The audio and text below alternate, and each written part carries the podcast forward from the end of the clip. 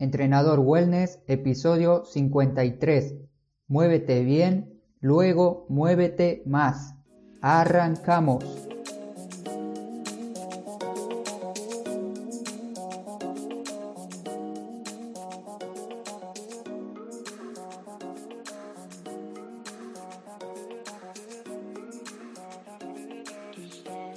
Muy buenos días para todos.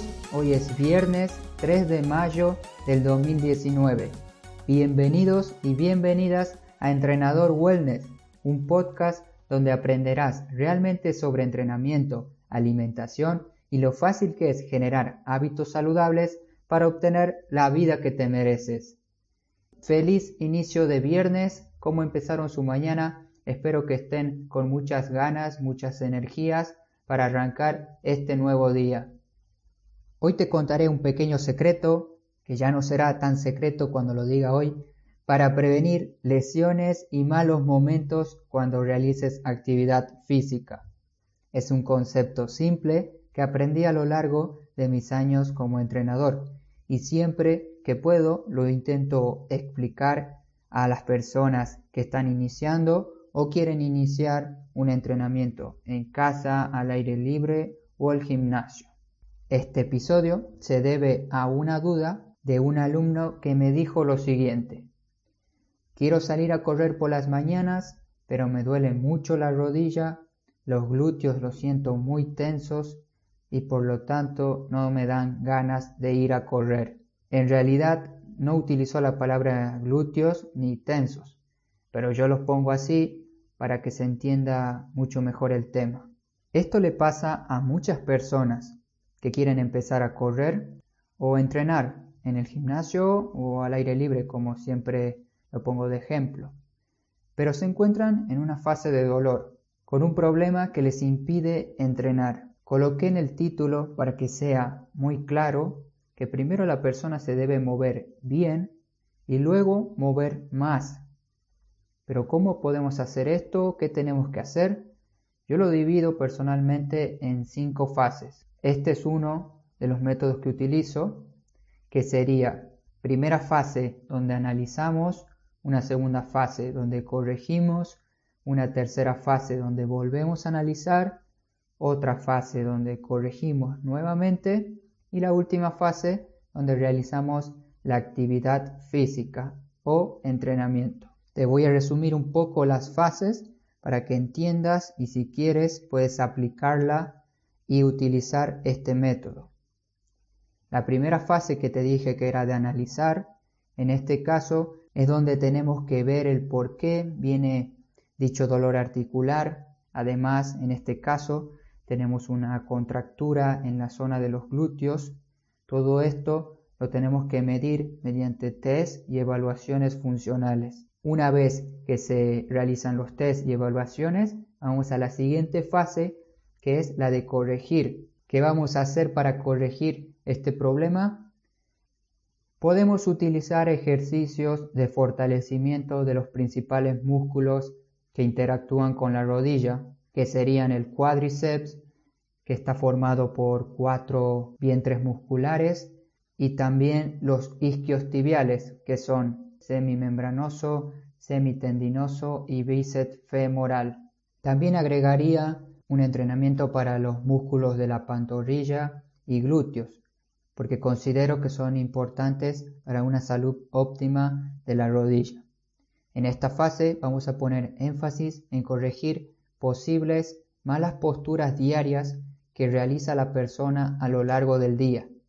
Esta parte es la más importante. Si sabemos qué actividad diaria realiza la persona con la rodilla que tiene dolor, seguramente vamos a saber cómo eliminar el dolor de rodilla en pocos días. Les voy a poner un caso de ejemplo, un ejemplo por parte de mi abuela. No sé si lo dije ya en el podcast, pero es así. Ella me comentó que tenía dolor de rodilla izquierda y no sabía por qué. Fui a visitarla un fin de semana a mi abuela como de costumbre y vi que siempre se levantaba hacia el lado izquierdo cada vez que veía la tele, cada vez que veía las novelas, cada vez que tomaba mate en la mesa, siempre que estaba en la mesa en la misma silla, se levantaba primero hacia el lado izquierdo y al levantarse pisaba con la pierna izquierda, rotando la pierna y se levantaba. Esto lo hacía de una forma continuada y durante muchas veces en el día.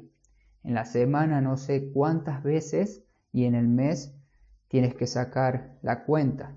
Y ahí le dije el porqué de su dolor y fue muy fácil eliminar el dolor de rodilla. Primero le expliqué que no tiene que estar tanto tiempo sentada y segundo que comience a sentarse del otro lado de la mesa para poder levantarse con la pierna derecha y que vaya alternando un día para un lado y el otro día levantándose para el otro. Y en pocos días su dolor de rodilla terminó.